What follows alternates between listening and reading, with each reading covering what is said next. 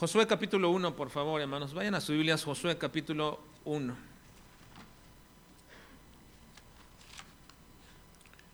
La semana pasada concluimos el año recordando que el pueblo de Israel estaba culminando todo un ciclo de 40 años de dar vueltas y vueltas y el Señor les había traído juicio a sus vidas diciéndoles, por cada día que reconocieron la tierra a los espías, cuando les envié, les envié para que pudieran entrar a ella, y por cada día que reconocieron la tierra y no les agradó esa tierra, van a dar vueltas al desierto un año por cada día. Así que 40 años estuvieron dando vueltas al desierto. Ahora, no es que le daban una vuelta completa y se cumplía un año, ¿no? A veces le daban vueltas al mismo lugar, al mismo lugar, en un monte le daban vueltas y el Señor, ya bastante vueltas dieron a este lugar, váyanse a otra parte a dar vueltas. Pero no salían del desierto, no podían salir del desierto, porque era juicio de parte de Dios. Pero llegó el momento, en la culminación de ese momento o de, de ese tiempo, que se terminaba esos 40 años de vuelta. Y así concluimos, estar, iban a entrar a la tierra prometida. Ahora vamos a entrar al libro de Josué, y no es una continuidad necesariamente de, de textos ni de, ni de pasajes, pero vamos a entrar a Josué en esta historia, cuando Josué, y él va a ser el que va a introducir a toda esta gente a la tierra prometida. Y lo que necesitaba Josué, y lo que necesitamos todos nosotros, hermanos, es precisamente lo que se llama resiliencia espiritual. Resiliencia espiritual. Lo vamos a ver en Josué capítulo 1, versículos 1 al 9 en esta mañana. Vamos a observar esto. Vamos a ver lo que es la resiliencia espiritual. Enfrentarnos, hermanos, a momentos inesperados, porque todos de pronto tenemos momentos inesperados. No los esperábamos, no, no, no estaban previstos.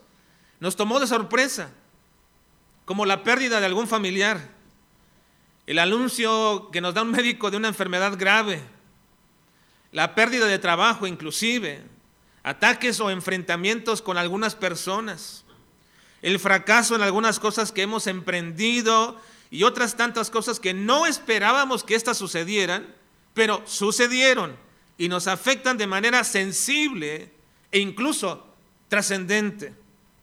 La razón por lo cual nos afecta demasiado en nuestras vidas que a veces nos hace desistir y no continuar, es que no hemos aprendido aún todavía a desarrollar en nuestras vidas la capacidad de la resiliencia espiritual. Muchas veces nuestro fracaso nos predispone a no querer emprender de nuevo nada por el temor a volver a fracasar. Algunas veces, cuando hemos asumido algún ministerio en la iglesia, cuando hemos asumido algún servicio y no se valoró o no sucedió o no pasó como queríamos, no queremos volver a hacer absolutamente nada. Otras veces las decepciones no nos permiten volver a confiar en aquella o aquellas personas que aparentemente nos han fallado. Pero quizás de las cosas que más afectan a nuestras vidas es cuando adquirimos, no, no viene de nosotros, no está en nosotros, sino cuando adquirimos y mantenemos una actitud o una forma de pensar respecto a las cosas espirituales. Y luego, esas actitudes o pensamientos se conectan con otras áreas que vienen finalmente a disminuir y a quebrantar nuestra vida espiritual se conectan con tantas cosas, esa forma de ese, adquirir ese pensamiento de alguien que nos pasó, alguien que nos dijo, alguien que nos hizo ver su propia visión de algunas circunstancias, de algunas cosas como lo ven y nos lo ponen en nuestro corazón y entonces adquirimos, lo mantenemos, eso de pronto comienza a afectar otras áreas de nuestra vida.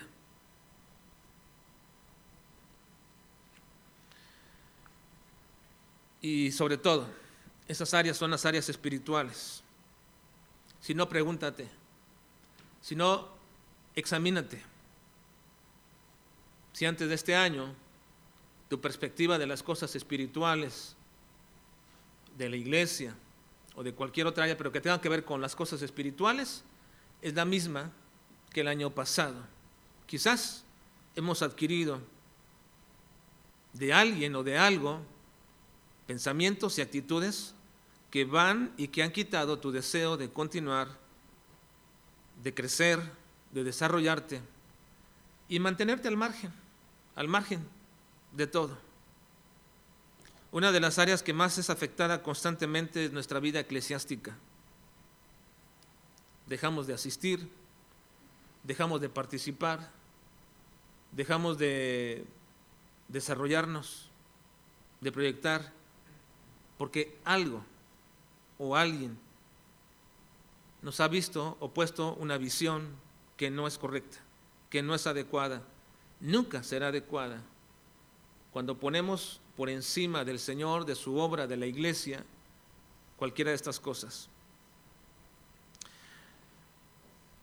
Si no aprendemos a desarrollar, hermanos, la resiliencia espiritual, seguramente este año nos veremos más vulnerados en nuestro deseo de asistir, de participar y de desarrollar los propósitos de nuestro Dios dentro de una comunidad apartada por el Señor para que podamos vivir y esperar nuestro pronto destino eterno. Hermanos, la iglesia, la iglesia del Señor, no es meramente un club, no es meramente un grupo donde la gente puede venir y puede estar aquí mientras le guste y le, le, agrade. Y si no le gusta y le agrade, pues se va a otra parte y a otro lado. No, no hemos entendido todavía lo que es la iglesia de Dios, puesto que es el antesala, es el lugar que Dios ha destinado y que ha propuesto para que nos desarrollemos dentro del Señor obviamente con muchas dificultades, obviamente con muchas carencias, obviamente con muchas problemáticas, sí, pero Dios le ha placido y a Él le plujo el poder de establecer una iglesia, esta iglesia que por más de 30 años ha estado aquí y muchos de ustedes han estado por tantos años y algunos un poco de tiempo, pero a Dios le ha placido que así sea para prepararte para tu destino final. Así que no es meramente algo que podemos ser la iglesia como algo desechable. No puede ser. Esa no es la perspectiva. Este año podemos ser vulnerados, golpeados y desanimados para continuar. Más aún, Todavía nos veremos afectados también si no desarrollamos la resiliencia espiritual, nos veremos afectados también en nuestro deseo de buscar al Señor y mediante uno de los medios más importantes de comunión con, Él, como lo es la oración. Quizás comiences a dejar de orar, de orar y pasen periodos largos de tu tiempo en el cual no oras ni tienes el deseo de orar al Señor. Y por supuesto, ¿qué decir de nuestro deseo de conocer a Dios a través de su palabra? Mucho menos menos. El buscarle, el de meditar su palabra y de hacerla en nuestras vidas, esa regla de fe y de práctica. Hermanos, la factibilidad de retroceder siempre está latente. No importa cuánto tiempo tengas de venir a la iglesia y no importa qué ministerio se esté desarrollando, existe la posibilidad de que tu avance se detenga y comiences a retroceder. Sí, siempre está latente. Dice Hebreos 10, 22 al 25. Acerquémonos con corazón sincero, en plena certidumbre de fe, purificando los corazones de mala conciencia y lavado los cuerpos con agua pura. Mantengámonos firmes, sin fluctuar, la profesión de nuestra esperanza Profesión quiere decir aquello que nosotros decimos, aquello que declaramos públicamente. Yo creo en el Señor, creo estar firme y creo que muchos de nosotros podemos decirlo eh, audiblemente, podemos decirlo, quiero estar firme en el Señor y quiero continuar y quiero serle fiel. ¿No es así, hermanos? Esa es profesión de fe, esa es profesión de nuestra esperanza, el decirlo. Así que dice, mantengámonos firmes sin fluctuar la profesión de nuestra esperanza, porque fiel es el que lo prometió. Y considerémonos unos a otros para estimularnos al amor y a las buenas obras, no dejando de congregarnos como algunos tienen por costumbre, sino exhortándoos y tanto más cuanto veis que aquel día se acerca. Porque si pecaremos voluntariamente después de haber recibido el conocimiento de la verdad y no queda más sacrificio por los pecados, sino una horrenda expectación y de hervor de fuego que ha de devorar a los adversarios, el que viola la ley de Moisés por el testimonio de dos o tres testigos muere irremisiblemente. ¿Cuánto mayor castigo pensáis que merecerá el que pisoteare el Hijo de Dios si tuviere por inmunda la sangre del pacto en el cual fue santificado e hiciera frente al Espíritu de gracia? Pero luego dice el versículo 39.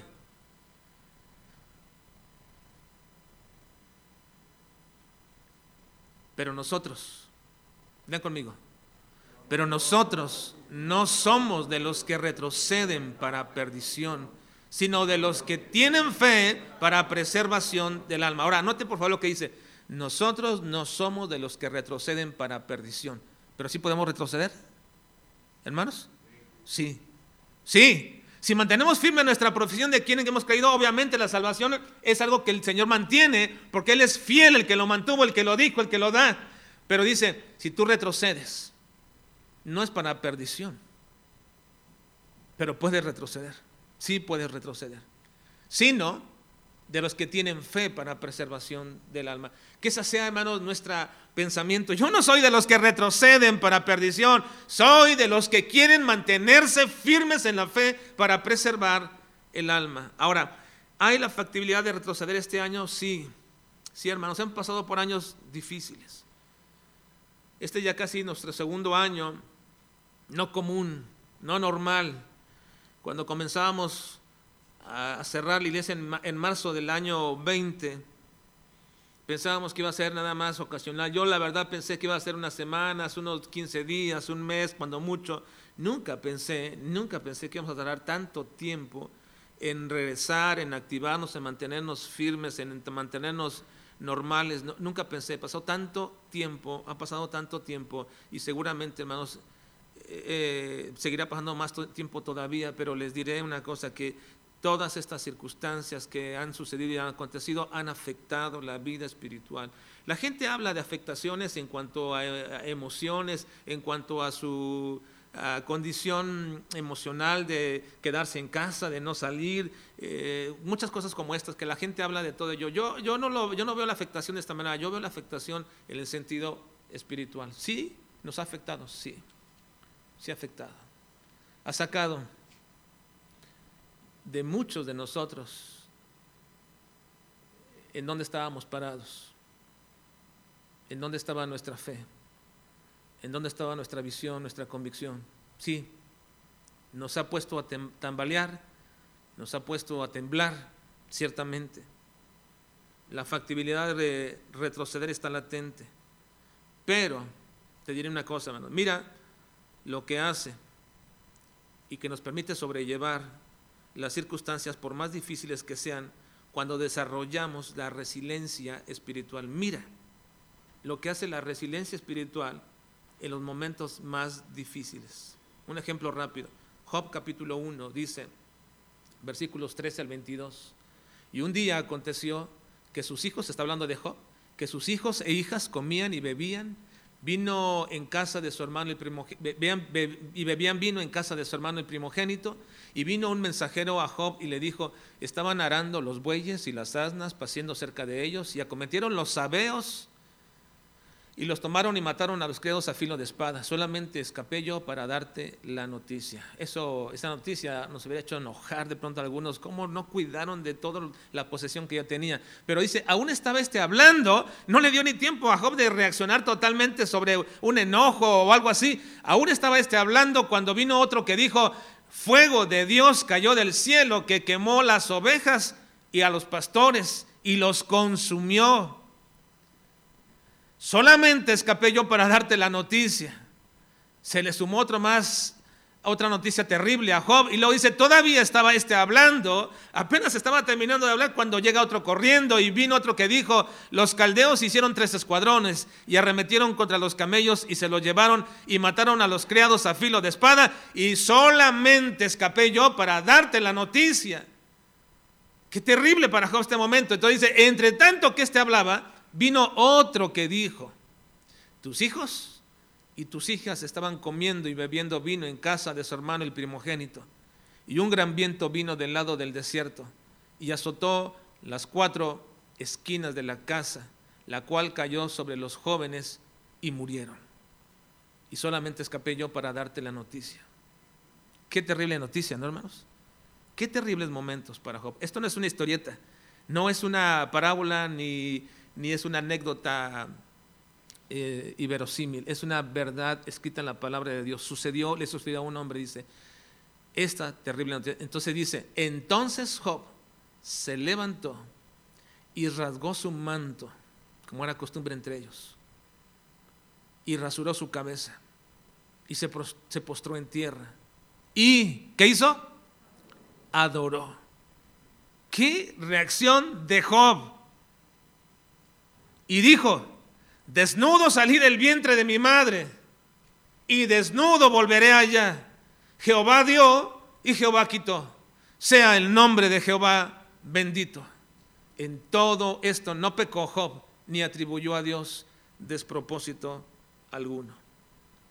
¿Qué fue lo que hizo que Job no se volviera desquiciado por tales noticias?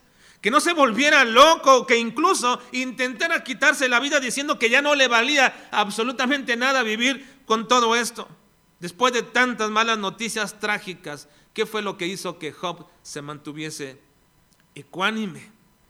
No sin dolor, no sin tristeza, pero que se postrara y adorara a Dios. ¿Qué fue lo que hizo eso? Pues la resiliencia espiritual. Ahora usted se preguntará, ¿qué es la resiliencia espiritual? Está hablando de la resiliencia espiritual. ¿Qué es la resiliencia espiritual? Bueno, la resiliencia, en términos de definición secular, hermanos, se refiere a la capacidad que una persona tiene para sobreponerse a momentos críticos y adaptarse luego inmediatamente a las circunstancias. Después de que experimenta alguna situación inusual o inesperada. En otras palabras, la resiliencia se define como la capacidad de volver a la normalidad. Viene todo, pero la capacidad de levantarte, de seguir y de continuar a la normalidad es la resiliencia espiritual, o la resiliencia en, en un término normal. Algunos también definen la resiliencia como la capacidad de sobreponerse a los periodos de dolor emocional y de mantener la cordura. Es prácticamente como un sinónimo también de la entereza. La Biblia habla de la entereza. Bueno, es prácticamente lo mismo. Cuando algunas personas no saben cómo reaccionar o qué hacer en momentos prolongados de su vida porque el dolor o las experiencias que han tenido son traumáticas y no les permiten volverse a levantar y continuar, es porque no han desarrollado esta capacidad de resiliencia. Pero a lo que nosotros nos interesa es precisamente la capacidad en el sentido espiritual. Y es precisamente lo que muchos cristianos, cuando nos vemos afectados en nuestra vida, a través de malos ejemplos, a través de hechos vergonzosos, a través de enfoques equivocados o incluso influencia perniciosa de otros creyentes, entonces es cuando nosotros necesitamos tener esa resiliencia espiritual. Muchas cosas en la vida nos pueden afectar espiritualmente, pero nada nos afecta más espiritualmente cuando dentro de la propia comunidad santa, dentro de los propios creyentes, nos vemos afectados. Eso es duro, es muy difícil. Así que entonces, la única manera de levantarnos es desarrollando resiliencia espiritual.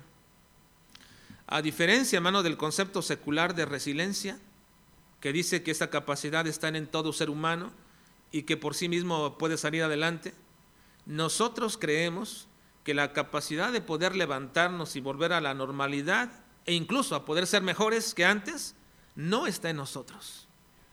No está en nosotros. Por nosotros mismos no podemos. Quizás te puedes levantar de un vicio. Quizás te puedes levantar de un fracaso matrimonial.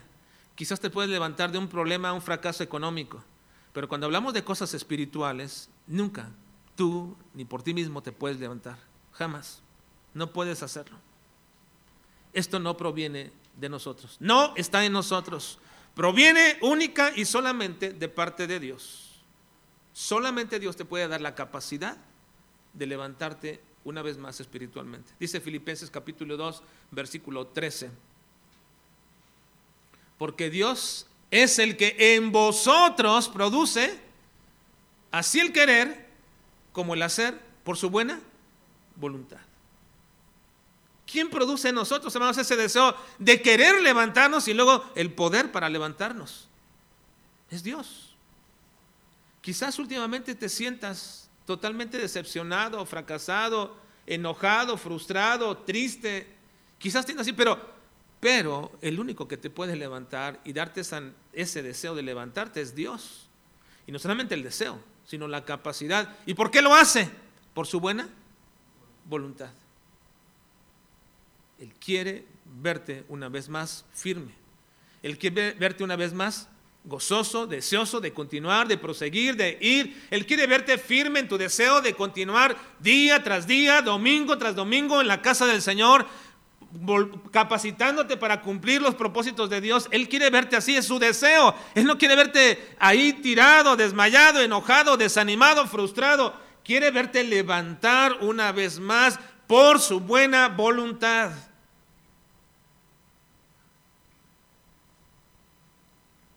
Así que entonces necesitamos desarrollar la resiliencia espiritual. Y vamos en esta mañana a ver un ejemplo de esto en el capítulo 1 de Josué. ¿Cómo podemos desarrollar nosotros esta capacidad de resiliencia mediante los únicos medios que Dios ha dispuesto para que lo podamos hacer? ¿Cómo hacerlo? Josué capítulo 1, ahí. Lean conmigo, por favor, versículo 1 y versículo 2. ¿Están todos ahí, hermanos?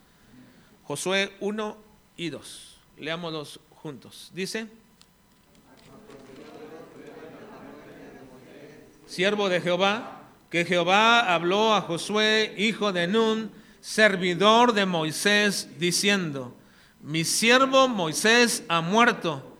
Ahora pues, levántate y pasa este Jordán, tú y todo este pueblo, a la tierra que yo les doy a los hijos de Israel.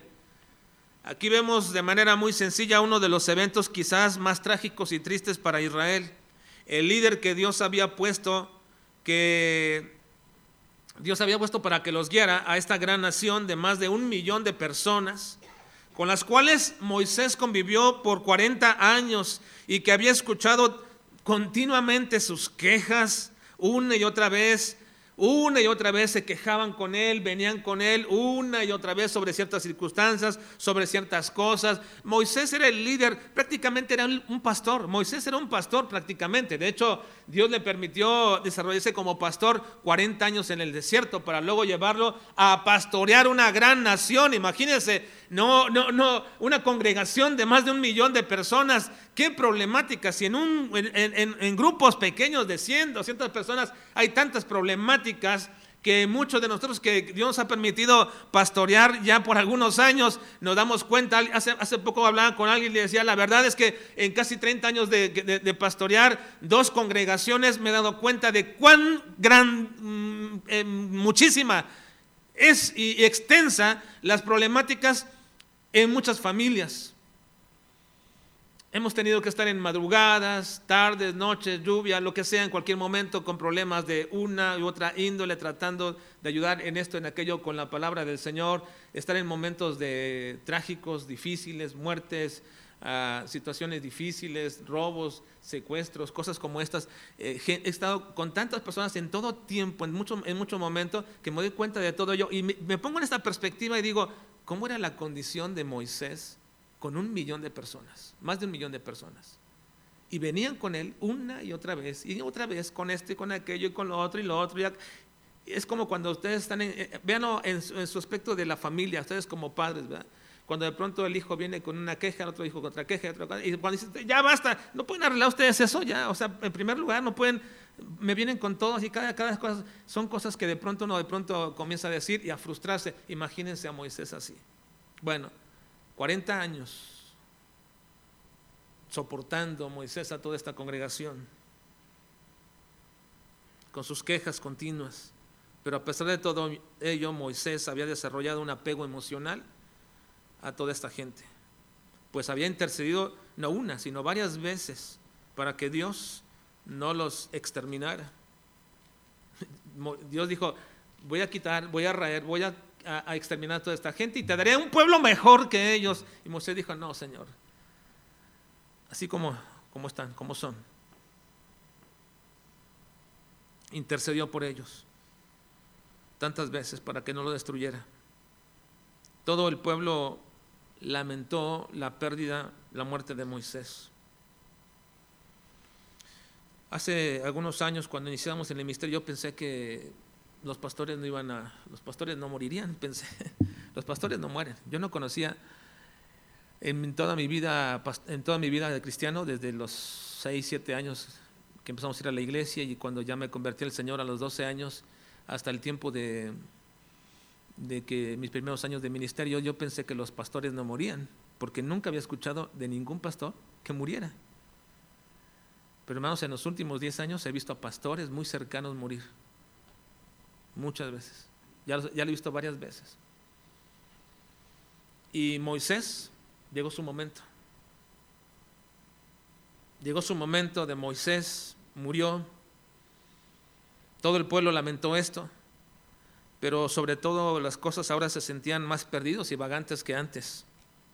Así que Dios llama ahora a una nueva persona, a Josué, hijo de Nun, que nos dice el versículo 1, se venía desarrollando como un servidor de Moisés, una especie de secretario que estaba a la orden de Moisés y en ayudarle en todo lo que él necesitaba para poder atender como un estadista a toda esta gente, este pueblo grande y problemático. Pudiéramos decir que en este tiempo de servicio que estuvo con Moisés por muchos años, Josué pudo aprender y a desarrollar las cualidades de liderazgo que necesitaba para ese trabajo, pero eso era en el aspecto humano y sí probablemente casi 40 años estando con Moisés, viendo todo y viendo cómo se desarrollaba, pero era en el aspecto humano solamente. Lo que Josué necesitaba era precisamente lo que Dios estaba en este momento entregándole a él la capacidad de aprender a superar las adversidades que impiden que la voluntad, no la voluntad soberana, la voluntad preceptiva de Dios se cumpla en nuestras vidas. Miren, hemos hablado de la voluntad, hay una única voluntad de Dios que es soberana, pero podemos definir esa voluntad soberana en lo que se llama la voluntad preceptiva. La voluntad preceptiva es aquello que Dios declaradamente dice en su palabra, aquello que Dios dice específicamente en su palabra. Por ejemplo, no os unáis en yugo desigual con los incrédulos. Esa es la voluntad preceptiva de Dios.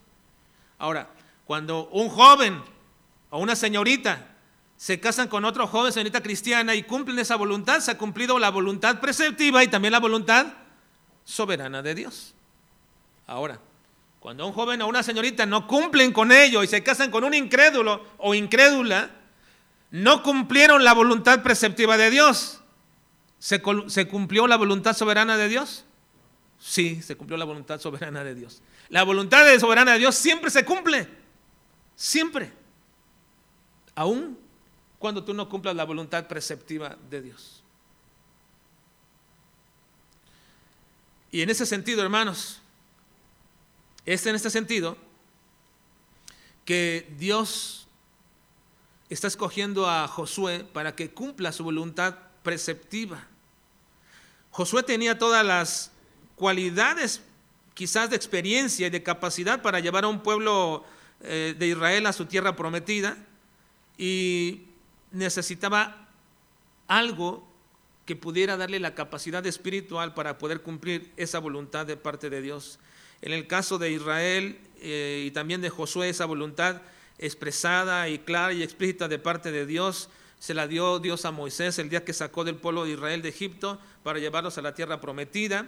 Y está en el versículo 3 y 4. Vean cuál era la voluntad preceptiva de Dios. ¿Qué es lo que Dios quería cumplir con su pueblo? Versículos 3 y 4 dice, yo os he entregado como lo había dicho, digan conmigo, yo os lo he entregado como lo había dicho a Moisés, todo lugar que pisare la planta de vuestro pie, desde el desierto y el Líbano hasta el gran río Éufrates, Toda la tierra de los seteos hasta el gran mar donde se pone el sol será vuestro territorio. Esa es mi voluntad, dice el Señor. Se la dije a Moisés. No se llevó a cabo en Moisés porque mi plan no era que Moisés los introdujera. Así que dieron 40 años en el desierto, pero ahora tú, Josué, vas a cumplir mi voluntad preceptiva, explícita. Tú vas a meter al pueblo a esta tierra prometida. Ahora, ¿qué nos haría suponer, hermanos, que si Moisés con toda su experiencia, si Moisés con todo el don y la capacidad que Dios le dio para llevar a un pueblo a su tierra prometida, Moisés no lo pudo meter, sino que anduvieron 40 años dando vueltas al desierto y ahora lo puede hacer Josué. ¿Qué nos hace pensar esto, hermanos? Que Josué sí podría hacerlo. Bueno, precisamente es que esta voluntad dada a Moisés claramente de entrar a la tierra prometida, no se cumplió en él, y ahora le dice a Josué, tú lo vas a hacer. Había un estorbo muy grande para que esto pudiera ser. Moisés había muerto. ¿Quién podría entonces meterlo? Pues Josué, dice el Señor. Josué fue el hombre que Dios escogió, pero ni las cualidades ni la experiencia de Josué iban a ser suficientes para esta gran empresa. Josué necesitaba lo único que puede Dios dar para capacitar a un hombre, para levantarse, para continuar, para proseguir, a pesar de cualquier experiencia que pase. Miren, yo no sé si ustedes han estado en esta posición, situación donde de pronto tienes que tomar el papel de alguien más. Cuando tú estabas abajo de él y ahora tienes que tomar el papel, quizás algunos son arrojados y dicen, yo puedo con todo eso, pero en las cosas espirituales no es así. No se puede. Así que lo único que podía Josué animarle, levantarse después de la muerte de Moisés y a todo el pueblo, precisamente lo único que nos puede dar a todos lo que se llama la resiliencia espiritual, la capacidad de levantarnos, lo único es esto. Vean el versículo 5, por favor. Versículo 5. Dice, lean conmigo, nadie te podrá hacer frente en todos los días de tu vida. Como estuve con Moisés, estaré contigo. No te dejaré ni te desampararé. ¿Qué es lo único, hermanos, que puede hacer que nosotros nos levantemos de nuestro fracaso, nos levantemos de nuestra situación difícil, de nuestra frustración, de nuestro desánimo? ¿Qué es lo único que puede hacernos levantar y proseguir, hermanos? El hecho de que Dios esté con nosotros. Su presencia. Si su presencia está con nosotros, podemos continuar. Si su presencia está con mi vida, en mi vida, puedo seguir y puedo proseguir. La presencia de Dios es lo único que puede hacer que yo me levante y que me dé eso lo que llamamos resiliencia espiritual. La resiliencia espiritual es la capacidad de levantarnos de nuestro fracaso y volver a la normalidad. ¿Y qué es eso? ¿Mi espíritu fuerte, mi, mi espíritu humano para levantarme? No, es la presencia de Dios en mi vida. Le dice el Señor a José que así como pasó con Moisés, también sucederá con él. Nadie podrá hacerte frente porque yo voy a estar contigo, Josué, y jamás te voy a dejar ni te voy a desamparar. Qué promesa grandiosa para Josué, hermanos. Qué, promesa tan grandiosa para Josué que quisiéramos nosotros decir, bueno, yo la quisiera en mi propia vida. Yo quisiera este año tener, tener estar seguro de la presencia de Dios en mi propia vida. Y, vean, hermanos, que Moisés entendió esa, esa verdad grandiosa de que la presencia de Dios lo transforma y lo cambia todo. Moisés, cuando Dios le habló que sacara al pueblo de Egipto para llevarlo a la tierra prometida, a esa, esa, esa, cantidad de muchedumbre de gente y enfrentarse con un faraón con todo su poderío, cuando Moisés vio toda esta empresa y le dijo, ¿vas a hacer esto? Moisés no pensó, Señor, bueno, yo, yo ni tengo un ejército, ni tengo capacidad, ni tengo ninguna cosa. Moisés incluso dijo, Señor, es más, yo ni puedo hacer absolutamente nada porque soy hasta tartamudo, no puedo ni hablar. ¿Cómo, crees, ¿Cómo quieres que lleve a un pueblo así? Y el Señor le dice a Moisés, lo único importante para ti es que yo estoy contigo. Y Moisés lo entendió. Vean lo que dice Éxodo 33, 15. ¿Qué dice Éxodo 33, 15? Leen conmigo, dice, y Moisés respondió, si tu presencia no ha de ir conmigo, no nos saques de aquí. ¿Qué era tan importante para Moisés? Más que la presencia de Dios. Sea lo que me voy a enfrentar. Llevar a un pueblo por todo el desierto. con todas las vicisitudes que se van a presentar. Cuando usted guía un grupo, hermano Rubén, que fue mm, maestro y director, cuando usted guía un grupo no va siempre con una expectativa de muchas cosas que pueden pasar y con cierto, con un nerviosismo y con una responsabilidad y una carga sobre usted de poder llevar esos, llevar a esos niños o esos jóvenes a un lugar y luego tener que regresarlos con una responsabilidad que caía sobre usted. Cuando Eder y yo tenemos que salir y llevar jóvenes al campamento, siempre vamos con una responsabilidad sobre regresar a esos jóvenes otra vez y, siempre pensar en todo ello. Imagínense, estamos previendo lo que puede pasar, lo que va a suceder, lo que puede acontecer Incluso hemos tenido que decir varias veces, hermanos, ustedes nos prestan a sus hijos, pero pues la voluntad de Dios se va a hacer en todo esto, haremos todo lo posible, pero el Señor está en control de todo. En algunas ocasiones he tenido que decir, porque no estamos seguros de que podamos regresar con, tal y, con salud y todos, y, bien todos, todos los que vamos de fuera. Bueno, Moisés previó todo esto y dijo, Señor, me esperan un montón de cosas, pero si tu presencia no va conmigo, ni nos saques de aquí, yo no voy. Si tú no vas conmigo, ni para qué comienzo este viaje. ¿Para qué? Hace 18 años, cuando Dios puso una carga en mí para venir aquí a Ciudad Juárez, cosa que no quería y no deseaba, pero que pasó un proceso, que ya lo conté en algunas ocasiones, a algunos. Quizás, pero hace 18 años estaba tan, con tanta expectativa dejando aquella iglesia que Dios nos había bendecido. Y lo único que dije, Señor, si no vas conmigo ahí, y no es que no creyera en su omnipresencia, Él está siempre conmigo, pero decir que vas conmigo es que estás de acuerdo en lo que yo voy, en lo que voy a hacer. Si no vas conmigo, ni me permitas ni siquiera comprar el boleto de autobús para venir acá. No me permitas. Porque, ¿qué podemos hacer sin la presencia del Señor, hermanos? ¿Qué podríamos hacer? Es la misma verdad que se aplica también a nuestras vidas, así como Moisés con Josué. Es esa misma verdad que hoy día, hermanos, la tenemos también nosotros. Vean lo que dice Romanos 8:31. ¿Qué dice Romanos 8:31?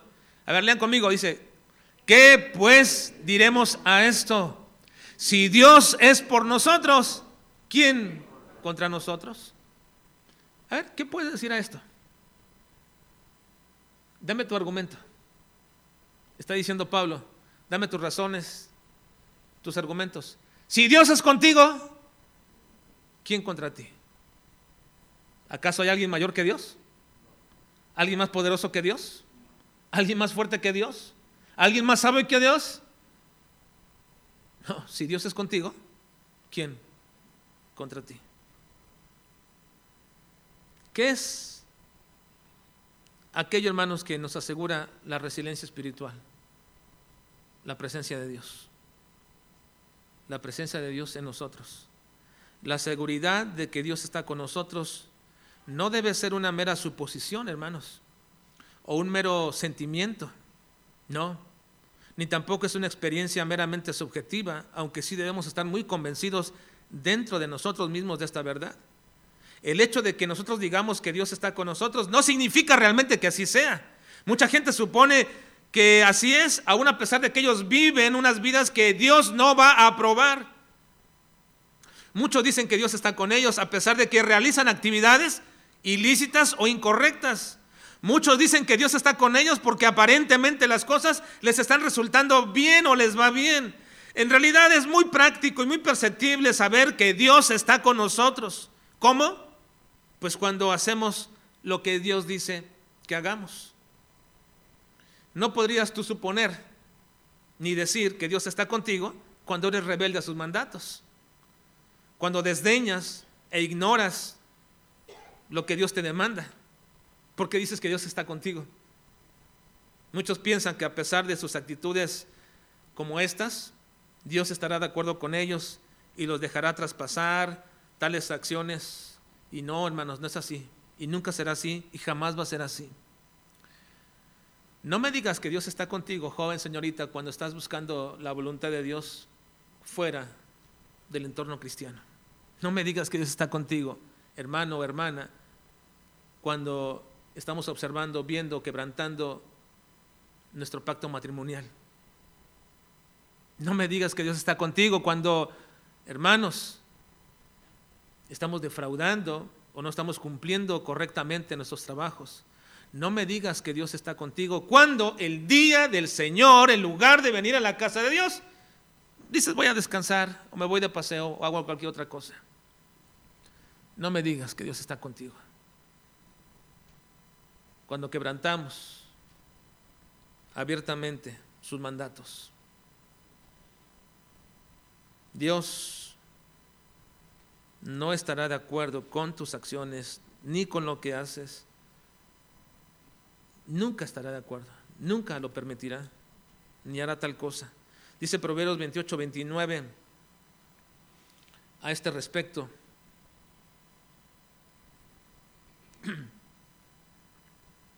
28.9, perdón, sí, Proverbios 28.9 dice,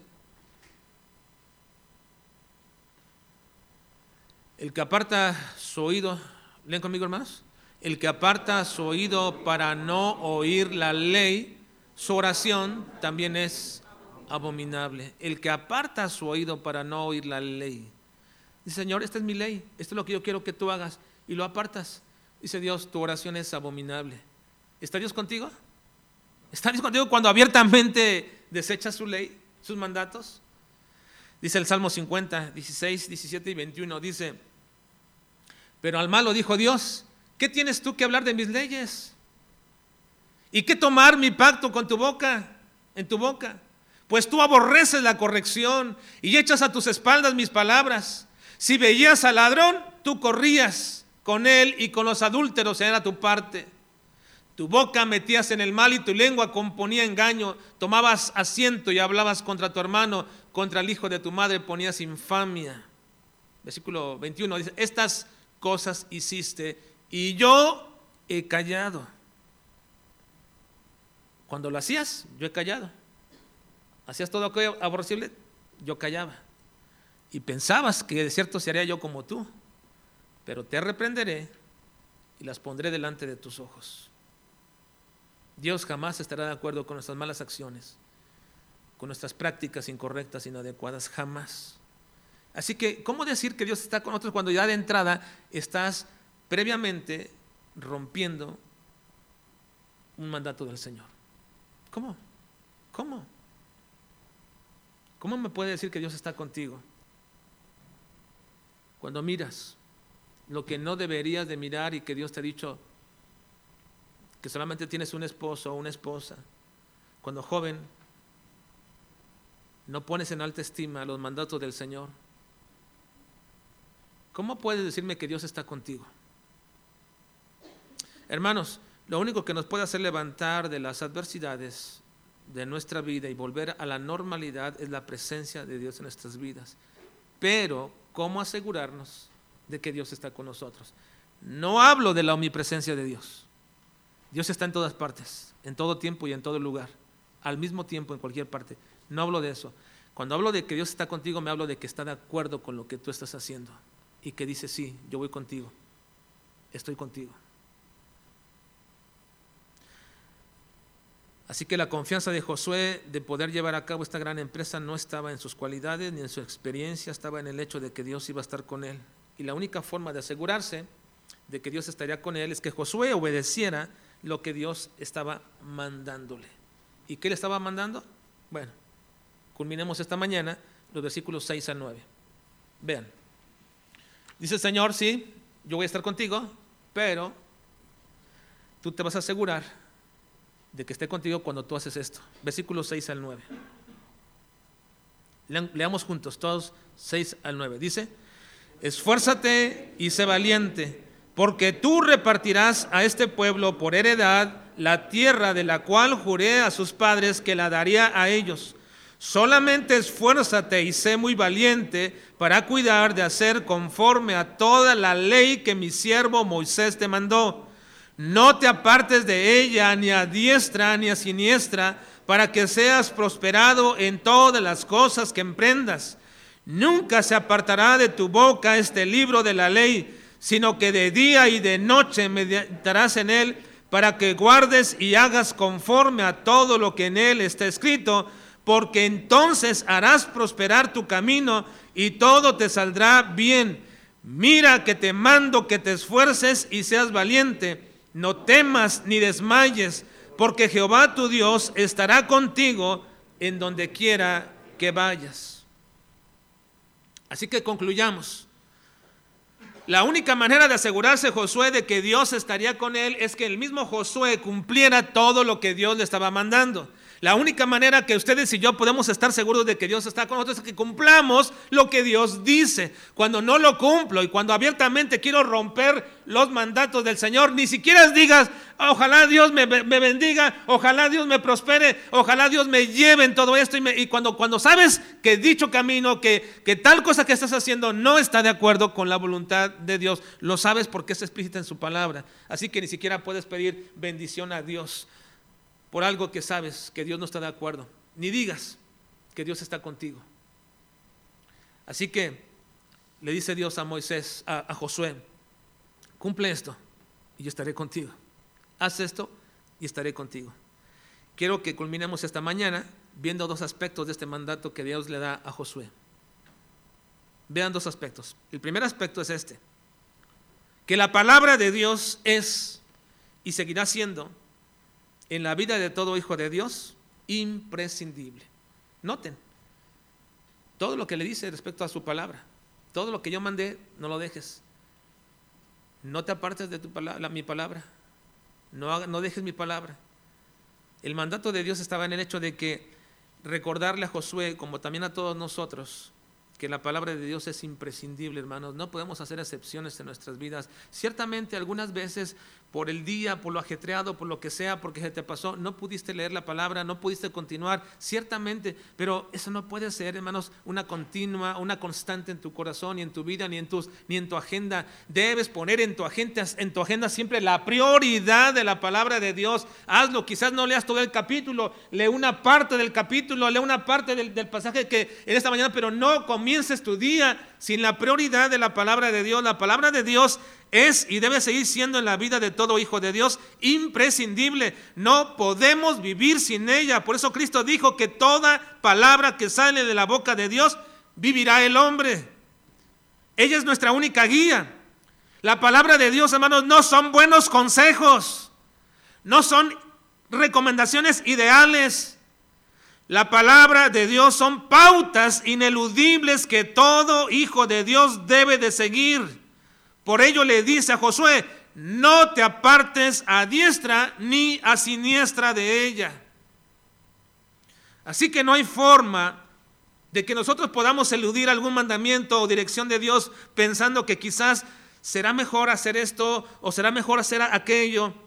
No, no se puede, ni se debe. Y no es seguro, hermanos, para nuestras almas ir en contra de aquello que ha sido ordenado explícitamente en su palabra. Pero para que esto pueda ser una realidad en nuestras vidas, la palabra de Dios debe estar siempre presente en nuestra mente y en nuestro corazón. Por ello necesitamos establecer en nuestras vidas la prioridad de la palabra de Dios en mi agenda diaria. Esa es una lucha de todos los días. Pero te invito a que la, a que la, a que la enfrentes. Enfréntala. Y si en el camino y en el, en el momento del día te diste cuenta que no leíste la palabra del Señor, entonces reconsidera y apártate un ratito y abre la palabra de Dios. Ahora la cargamos en todas partes, en el celular fácilmente. Apártate un momentito y lee y pide perdón a Dios y dice, Señor, tu palabra debe ser prioridad en mi vida antes que cualquier otra cosa, antes que prender las noticias para ver el estado del clima o lo que sea, antes para, para poder ver cualquier cosa, aprender música, la palabra de Dios haz la prioridad en tu vida, porque cuando comienzas con la palabra de Dios, tu día ahí va a continuar en tu mente todo el día, todo el día, meditándola en tu corazón. Así que necesitamos establecer nuestra vida como, eh, como prioridad siempre la lectura y la meditación de su palabra. Dios le dice a Josué, nunca te apartes de tu boca este libro de la ley. Nunca se aparte de tu boca este libro de la ley, sino que de día y de noche meditarás en él. La acción de meditar es mucho más que leer, hermanos. Pero necesitamos primero leerla para después meditarla. Meditar es una palabra que significa en el hebreo susurrar o murmullar o mascullar ¿Han visto ustedes ¿verdad? cuando le, este, nosotros exhortamos a nuestros hijos de pronto y empiezan empiezan a decir así, como palabritas así? ¿Han, han escuchado? Y de pronto le dice uno, ¿qué estás diciendo? Y porque uno está enojado con ellos, ¿verdad? No, pues es que, y se van por allá así mascullando, diciendo alguna cosa. Eso significa meditar. Cuando tú lees la palabra, está diciendo Josué, mascúllala, ahí tenla, de pronto repítela en el día, medítala. La misma palabra meditar también significa eh, regurgitar dentro de un pensamiento bíblico. El regurgitar, hermanos, es la acción que algunos rumiantes hacen. Algunos animales rumiantes hacen, tienen varios estómagos y cuando comen durante el día, por la noche, lo que hacen es que devuelven ese alimento a su boca y lo vuelven a masticar otra vez y lo vuelven a meter, porque así van desdoblando todos los nutrientes de ese alimento. Entonces, cuando un, rumiante hace esto, la noche lo, lo- lo saca y esa misma, esa misma idea significa meditar. Yo leí la palabra de Dios en el día, en la mañana la leí, durante el día la estoy regurgitando, la estoy meditando, la vuelvo a sacar, la vuelvo a masticar, como decimos muchas veces, estoy masticando eso, esta idea, este pensamiento de Dios lo estoy masticando una vez más para poder entender y comprender lo que Dios dice. La verdad, hermanos, es que nosotros no podemos meditar la palabra de Dios durante el día si por la mañana o al inicio de nuestro día no la tenemos presente, no la leemos, no la hacemos nuestra prioridad. Hay quien de pronto me dice, bueno, es que hay tantas cosas en la mañana que hacer, nos apresuramos en hacer tantas cosas, tengo tantas cosas que hacer y tantos deberes. Está bien, pero por sobre todo comienza con la palabra, un texto, algo de la palabra de Dios que esté meditando en tu corazón, porque vas a ver cómo va a transformar tus pensamientos todo el día. Si esto hacemos con la palabra de Dios, aseguraremos que su presencia esté con nosotros. Si hacemos de la palabra de Dios nuestra prioridad, te aseguro que Dios está contigo. Es una verdadera convicción. Aseguramos que su presencia está con nosotros y es una verdadera convicción que proviene precisamente de la misma palabra que estamos leyendo, meditando y guardando en nuestro corazón. Que hacemos que todo lo que el Señor dice, que hagamos con ella. Entonces, entonces, cuando hacemos esto de la palabra de Dios, nuestra prioridad, provoca el segundo aspecto del mandato que Dios le dijo a Josué y que nos lleva ahora sí a la resiliencia espiritual. ¿Qué es la resiliencia espiritual? Dijimos, la capacidad de levantarnos, proseguir y no solamente volver a la normalidad, sino incluso a mejorar. ¿Cuál es el segundo aspecto? Miren, en estos versículos que leímos aparecen tres frases similares. Identifíquenlas. Dice el versículo 6. Esfuérzate y sé valiente. Versículo 7. Solamente esfuérzate y sé muy valiente. Versículo 9. ¿Qué dice? Mira que te mando que te esfuerces y seas valiente. No temas ni desmayes. ¿Cuál es el segundo aspecto del mandato del Señor? Primero, haz de tu palabra una, haz de mi palabra una prioridad en tu vida. No te apartes de ella ni a diestra ni a siniestra y medita en ella de día y de noche. Ahora, segundo, ¿cuál es? Esfuérzate y sé valiente. Esfuérzate y sé valiente. Y este no es un mandato de superación humana, ni de que encuentres muy dentro de ti la fuerza suficiente, muy dentro de tu interior para que la saques. No, ni tampoco de sacar todo lo bueno y lo grandioso que hay en ti. Es simplemente un mandato que es capaz de cumplirse sola y únicamente cuando es cumplido el primer aspecto. Cuando la palabra de Dios es todo en tu vida, entonces ahora sí te puedes levantar, esforzarte y ser valiente. Ahora sí, la capacidad de levantarnos y continuar y de ser valientes y de no dejarnos amedrentar por las circunstancias de esta vida, no importan las posibilidades que este año o las imposibilidades que este año pudieran venir sobre nosotros. No importa el aspecto sombrío que pueda erguirse sobre nuestras cabezas en este próximo año y que se puedan avecinar. Solamente es posible que nos levantemos de los fracasos, de las circunstancias difíciles de nuestra vida, incluso que te puedas levantar de ese pecado que te ha estado subyugando continuamente en tu vida. y poder glorificar a Dios, solamente te puedes esforzar y ser valiente cuando haces de la palabra de Dios tu guía imprescindible. Solo es posible cuando la presencia de Dios está con nosotros. Entonces sí podríamos ser valientes y esforzados. Me acuerdo cuando me estaba mi hijo Alejandro el mayor creciendo, creciendo y pronto siempre me decían, oh hermano, ese sí, lo va, ese sí lo va a defender, siempre decía yo, bueno, y la verdad es que cuando, cuando están mis hijos grandes, ya Giancarlo ahora como sus artes marciales y, y Alito, y de pronto veo algo así medio, digo, bueno, tengo mis dos, mis dos este, guaruras, guardaespaldas que me ayudan en una situación así, te sientes un poquito más confiado. Como un niño se siente confiado cuando su padre va con él, ¿no?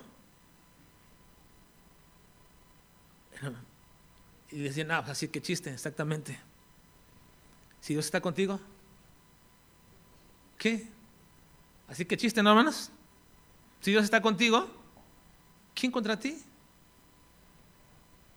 Pero para asegurarte de esto, necesitas que la palabra de Dios sea tu prioridad. Y entonces sí, entonces sí, muy valiente, sí, porque Dios está conmigo. Sí, esfuérzate y sé valiente. Nunca temas y nunca desmayes porque no proviene de nosotros, hermanos. Esto proviene de Dios que nos da esta capacidad de resiliencia, levantarte y comenzar y continuar. Así que al igual que Josué en aquel tiempo, hoy Dios nos sigue mandando exactamente lo mismo y nos dice, mira que te mando que te esfuerces y seas valiente. ¿Lo saben ustedes de memoria, muchos de ustedes? Díganlo conmigo. Mira que te mando que te esfuerces y seas valiente. No temas ni desmayes, porque Jehová tu Dios está, estará contigo donde quiera que vayas. Así, así entonces, ¿quién contra nosotros?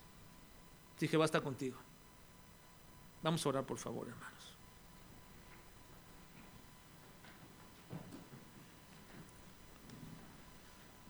Padre, muchas gracias. porque seguramente cosas han afectado nuestra vida espiritual. Nos hemos visto disminuidos en algún momento, Señor. Quizás